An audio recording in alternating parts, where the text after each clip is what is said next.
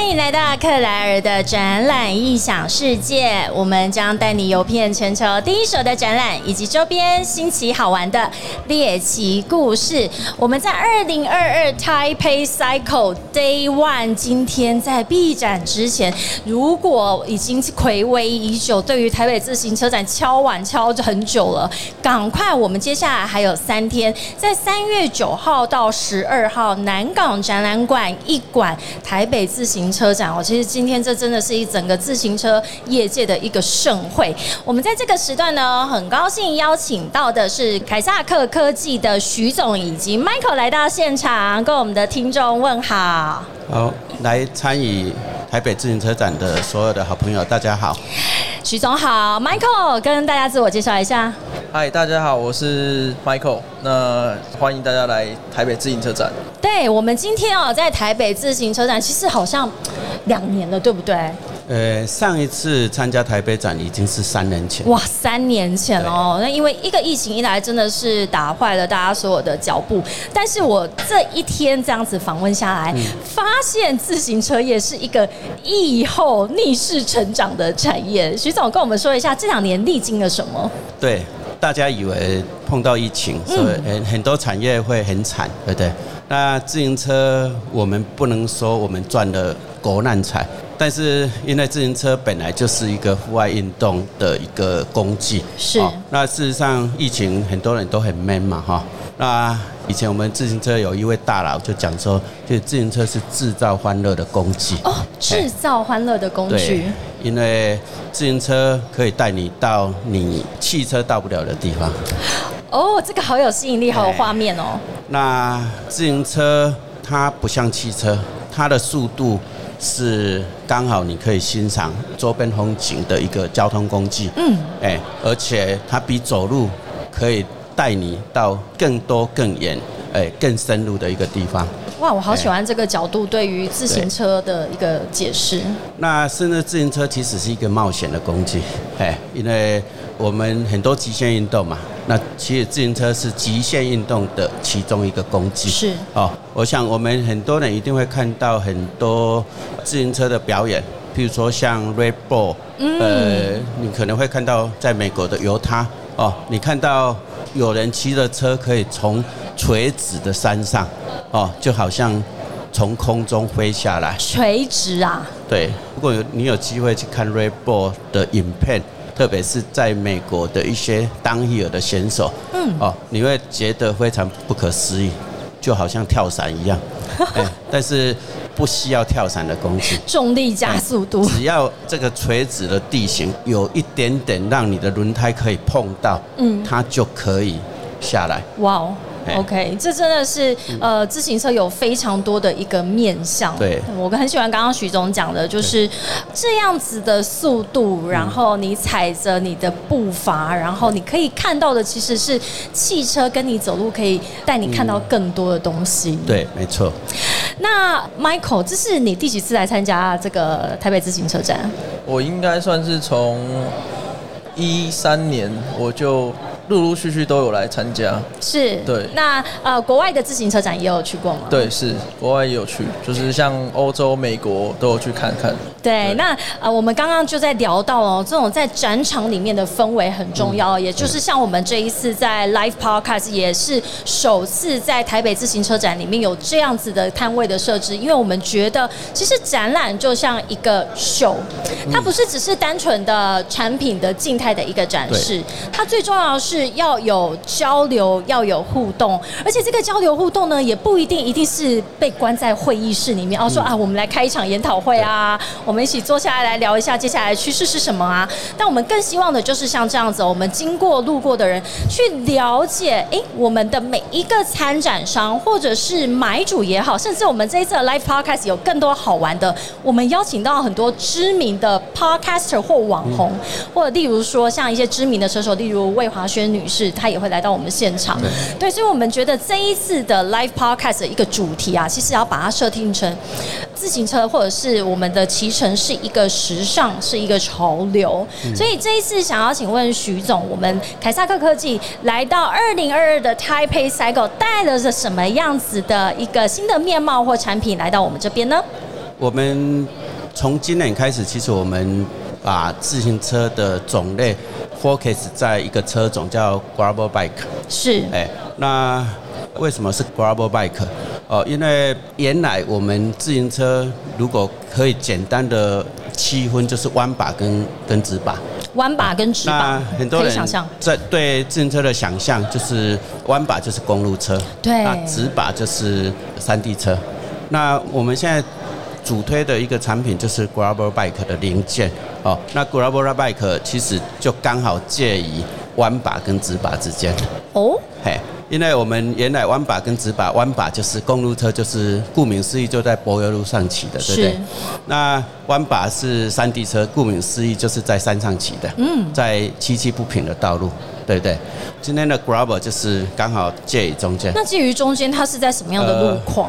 事实上它是弯把，所以多人定义它就是公路，但是事实上它不是，它是 off road。其实它的名字就是砾石路。历史是呃呃实地的历，对，历对史路对，对所以它可以适用的范围其实更广是哦。那这种车种会为什么会开始流行？其实美国人开始呃想要长途旅行，而且是在山林里面长途旅行。OK，，我们可以想象长途旅行应该是弯把，因为它长途骑行它会更舒适，对不对？但是因为山林里你骑了一个弯把的公路车，其实弯把的公路车我们都知道它的轮胎很小，对很细它的抓地力不好，所以你把它骑在山林里其实是不适合的，它很容易破胎，很容易发生危险。哎、好，那你今天骑直把的，就是山地车，对。但是山地车基本上是你没办法骑太长途，因为它比较耗力，对不对？哦，OK，因为它我记得它就是比较对，它的轮胎就巧克，力胎，然后很大，然后重，所以是要比较费力的。对，比较费力。所以今天就一个 gravel，就是刚好它结合，它又是弯把，嘿，它可以让你长途骑行更舒适，是。嘿，更不会累，而且速度可能可以更快，嘿。但是它又是用山地车的轮胎，它的弯把是外八。当你有一些碰到特殊状况，要有一些动作的时候，哦比较不容易受伤。哦，OK，然后它的设备设计可能又会有很多个，我们叫就是一些附带装袋子的一些设计，嗯让你可以带行李。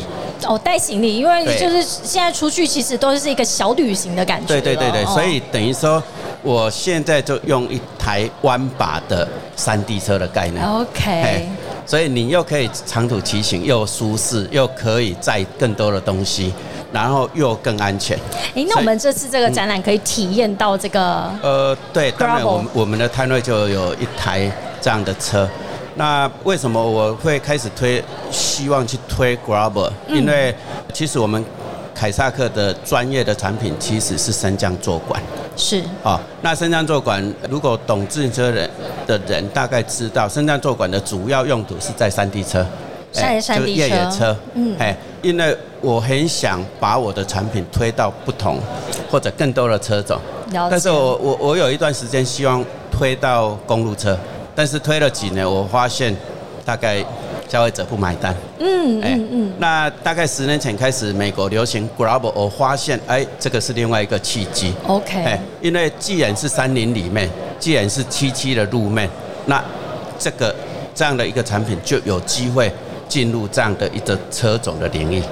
哎，所以果不其然呐、其实几年前就开始很多 g r a b e r 的车开始在装升降坐管。哇哎，OK，所以真的很有趣，因为自行车它也是会跟着时代的潮流，还有消费者的需求，对市场的变化，所以你们也必须要持续的去做一个研发的动对作。对，因为我们都希望我们自己的产品可以用途越来越广。当然等于说我们这个是在创造新的需求，创造新的市场。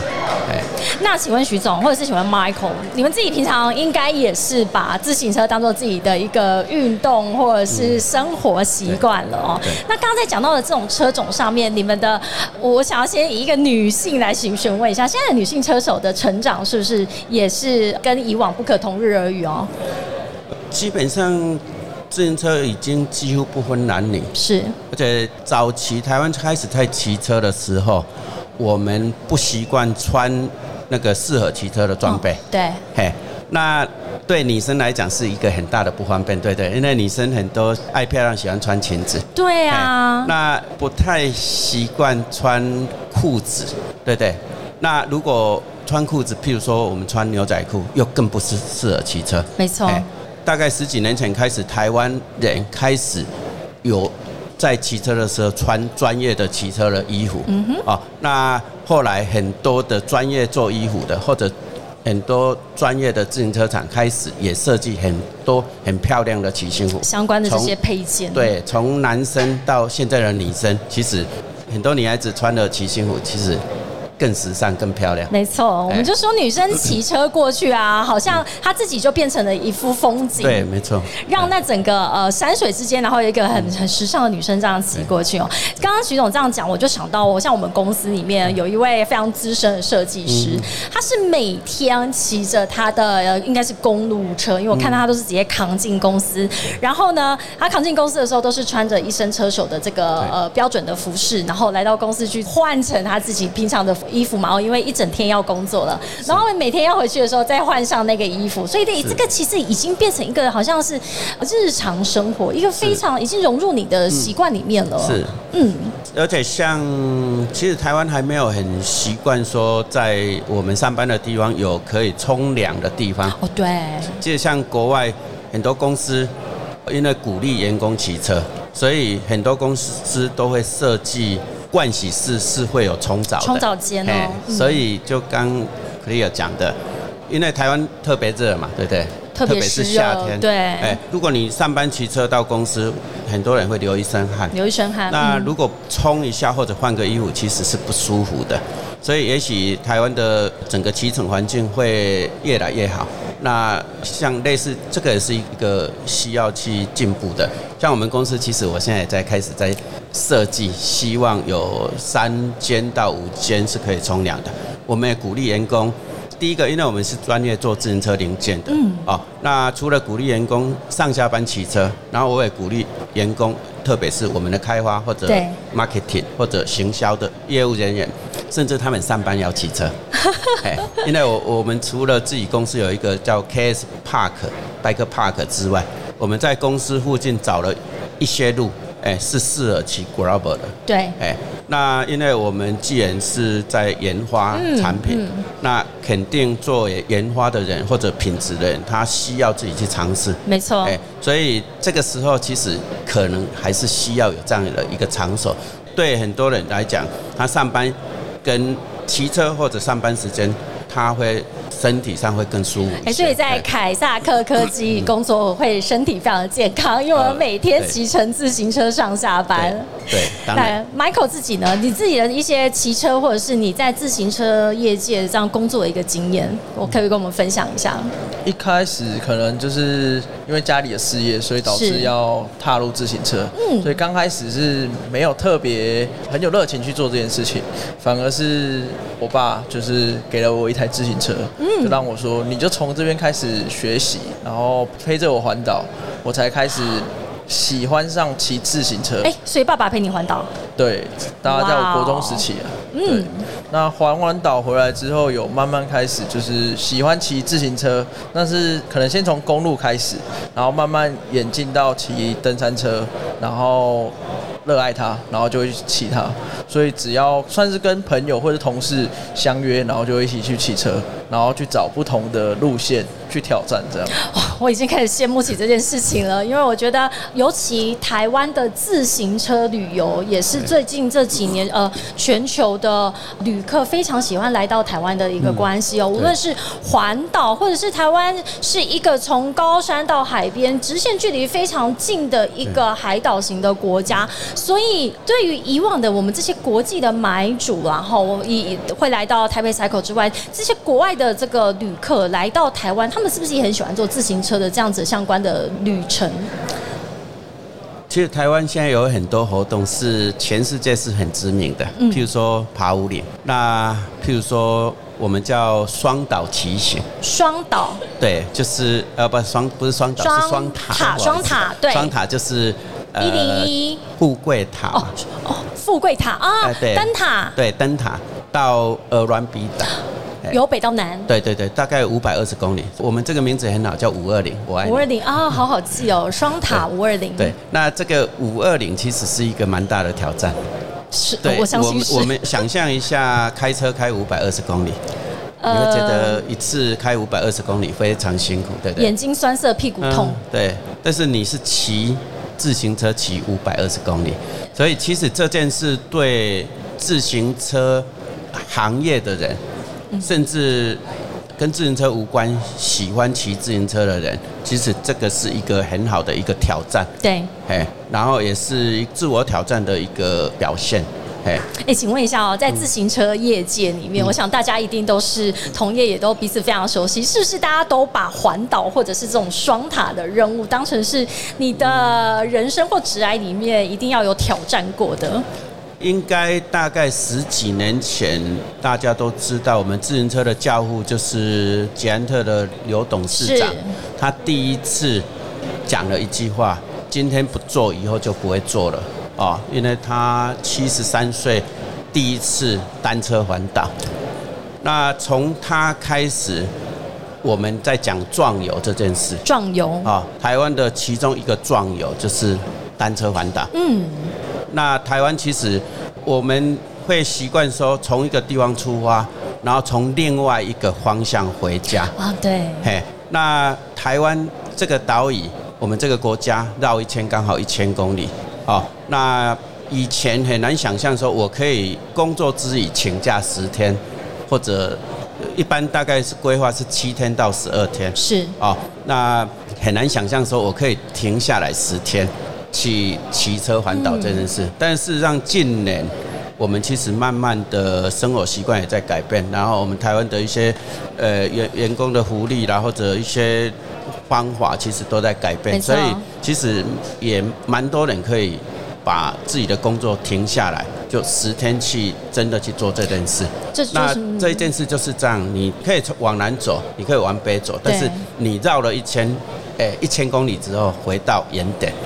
哎哦，这真的是有一种 work life balance，就是你在工作跟你的生活之间要找到一个平衡点。那你在这中间的时候，你要选择什么样子的活动来作为，哎，你又可以找回到那个生活的原点的一个地方。嗯我觉得刚刚徐总这样的解释，我觉得很棒，就是因为台湾是个岛，所以你可以无论是你从呃向北或向南出发，但是你会从另外一个方向回到原点对。，没错。我希望我下一次有机会去挑战。我现在还在骑 U bike 的阶段。哎，所以我们刚讲讲到 Grabber 的车，对不对对？其实我我第一次真正我长途骑行，其实我也是带着我的儿子是去单车环岛。我们那一次就是刚好骑了十天。嗯，我的印象就是骑了一零八八公里。一零八哎八，，但我的印象，他有很多次破胎。哎，那呃，刚刚我们讲到 Grabber 跟公路车，对不对？事实上，Grabber 我们刚刚讲，我我是希望它是在越野上使用，或者说一些比较崎岖不平的道路，但事实上它还是可以骑在柏油路上。OK，嘿，那它有一个很好的地方，就是它比较不会破胎。比较不会破胎。然后当你碰到一些不够好的路，它比较安全性比较能保障，嘿，所以未来是甚至我们会把 Global 推到它也可以环岛，它嗯。不单单只是在山林里面骑行，是。它还是可以环岛。也。是可以环岛的，所以这个就是有赖于凯撒克科技一直在做这样子的一个产品的研发。这次的获得的，之前我们也获过台湾精品奖啊，所以真的凯撒克科技一直是致力于在一直创新研发，然后希望让我们的骑乘自行车手或者是一般的民众都可以有更好的一个骑乘的体验。那我们也来聊聊最近呃最后一个议题哦，就是最近全球都在谈 ESG，对，就是永续发展哦对对对。那呃，贵公司，我我觉得呃，因为自行车产业或者是说自行车这一个活动本身，其实它就有很多的永续的议题在后面。对，那贵公司目前，我觉得现在因为 ESG 是一个没有办法哦，一定要去正视的一个问题哦。嗯我们如何在环境面、社会面、企业面去落实。那你要不要聊聊凯撒克科技在这个部分这几年来的一些做法？其实我们在前年搬了一个新厂，哦，那在这个新厂里面，其实我做了有两件事，其中一个就是我刚刚讲的 KS Park，就是自行车可以骑行、可以交易是的一个场所。那另外，我利用这个场所跟我们所有的呃这个工厂的所有的地方，我几乎种满了树。啊，哎，因为种树本身也是一个永续发展的一个很重要的一件事。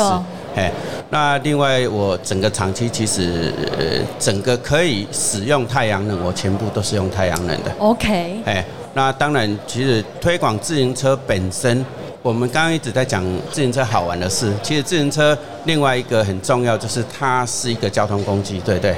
啊、大概我们就算没有真正像刚刚讲的接触这么多自行车的活动，或者说长途骑行，事实上我们每一个人从小都有骑自行车哦。那至少从小骑的自行车其实就是一个交通工具，对不对？对，哎，那我们刚刚讲说，我们鼓励员工上下班骑自行车啊。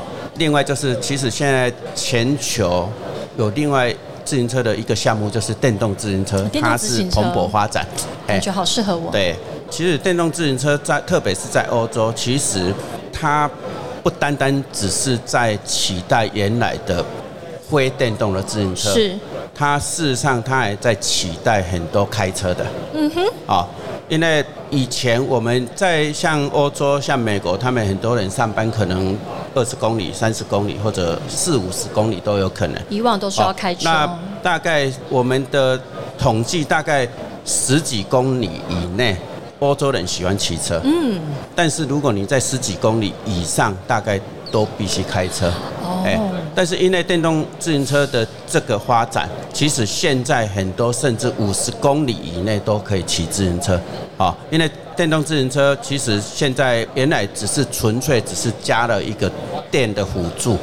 让它踩的比较轻松，嗯，但事实上它的速度没有那么快 OK 哦但事实上另外一个趋势就是我们叫一四十五，一四十五的概念就是以前的电动自行车的速度大概是控制在二十八公里以下，等于说其实就是我们人踩踏的大概的一个速度，，对，哦，那现在一四十五就是你可以骑到四十五，哦，可以骑到四十五公里对，，哦，那你可以想象，四十五公里，如果五十公里，那你就一个多小时。事实上是，也许你开车一个多小时还开不到，不因为很多人你要经过市区红绿灯之类的，哦，那所以事实上，你的自行车事实上完全可以取代短途。以前的短途可能十五公里，现在延伸到五十公里，所以你可以想象到，有更多人是是不再开车，或者至少上下班或者某些旅途不再开车而骑电动自行车。哦，那我刚刚讲我们的产品，其实我们很大一部分是是在在符合电动自行车的这个部分的零件。哎，我觉得徐总刚刚这样子真的是帮我更清楚的了解，说我原本真的以为电动自行车只是为了去取代，或者是呃去让骑自行车觉得，哎，骑自行车门槛有一点像我这种女生哦，就是骑个上坡我就没有办法，那我就我就认为这是电动自行车，可是没想到它其实是可能在欧洲、美国那边，它是一个生活形态的改变。对，没错，对，所以包括汽车，其实大家也在做电动化嘛，对不？对。那事实上，电动自行车其实是不单单只是在改变汽车，其实也改变原来骑车人的一个想法跟心态。没错，呃，尤其我们如果讲的再更深远一点，现在的油价可能会哦大涨，对不，对一？百多了。是因为一些呃局势动荡的关系哦，所以说呃，我觉得自行车这一个活动，其实让大家越来越重视它，因为其实呃，哦你看我好喜欢，我最喜欢自行车展就是这样，随时有人骑车过去。所以我们刚刚一起一开始在怀念啊，我以前在德国的时候参加，我们其实有好多的回忆哦。对，没错，因为大概我们刚开始在参加 Eurobike 的时候，嗯其实我们同时都在参加台北展，对不对？是所以事实上，二十几年前或者甚至十年之前，其实我们台北展跟 Eurobike 其实是很大差异的。我们感觉上在台北展就像好像要来做生意，哎但是我们去 Eurobike，我们好像去参加一个 party，是个 party，哎，对，而且就像来我们这边像个 party 没错，而且事实上自行车跟啤酒很有关系。啊，哎。所以那个徐总，我们这一次克莱尔的展览影响世界跟 Taipei Cycle Taispo 有一个联名的啤酒，看了之后有没有觉得哦，好想要赶快今天下班后来喝一杯？希望等一下、呃、聊天之后就可以喝我们就可以开嗓啦，好，大家录完才开嗓这样子哈。所以，我们今天这个啤酒呢，其实也是邀请所有的听众，还有来参加 Taipei Cycle 的参展商或者是好朋友们来到这边来体验我们的骑乘的一个任务，然后加入克莱尔的展览异想世界，就可以听到非常多参展商今年参加二零二二 Taipei Cycle 带来什么样子的一些创新的产品以及服务。我们再一次感谢凯撒克科技的徐总以及 Michael 来到克莱尔的展览异想世界。我们在二零二二 Taipei Cycle Day One 闭展之前，我们待会就来 Cheers 干杯一下。好，谢谢 Clear，谢谢徐总，谢谢 Michael，谢谢，我们明天见喽，拜拜。